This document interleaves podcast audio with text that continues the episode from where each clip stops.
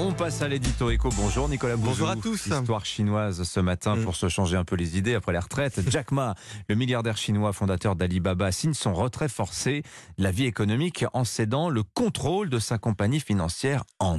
Oui, alors il est forcé de le céder par euh, le gouvernement chinois. En réalité, ce dont on parle ce matin, c'est pas simplement une épopée euh, people ou romanesque, hein, mais c'est une histoire économique euh, profonde qui nous éclaire sur la nature du capitalisme chinois. En réalité, alors Jack Ma, c'était le fondateur d'Alibaba, le- l'Amazon Mm. chinois, une immense entreprise euh, euh, de commerciale, euh, de commerce en ligne, mais qui a généré beaucoup de filiales, notamment Ant hein, dans les services financiers, qui gérait elle-même l'application Alipay. Donc Alipay, c'est un service de paiement en ligne utilisé par plus de 730 millions de, de Chinois. En fait, Jack Ma a été à la tête d'un ensemble d'entreprises incroyablement puissantes. C'était une sorte de Rockefeller chinois, si vous voulez, l'incarnation d'un cycle économique euh, ouvert à la toute fin des années 1970 par euh, Deng Xiaoping, hein, qui était le cycle Hmm. libéralisation, innovation, croissance. Voilà, entre Rockefeller et et Jeff Bezos, un peu notre Absolument. Jack Ma. Pourquoi cette disgrâce? Alors l'entrée en bourse d'Ant a été annulée par le gouvernement et Jack Ma a disparu trois mois de la circulation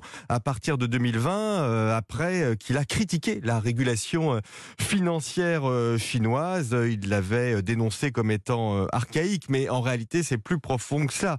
La réalité c'est que le gouvernement chinois a considéré que euh, euh, Alibaba euh, était une entreprise extrêmement puissante, trop puissante, qui disposait de milliards de données sur euh, les consommateurs chinois, qui pouvaient influencer euh, leurs choix, qui verrouillaient des technologies dans le domaine des systèmes de paiement, qui détenaient des monopoles hein, dans certaines euh, technologies.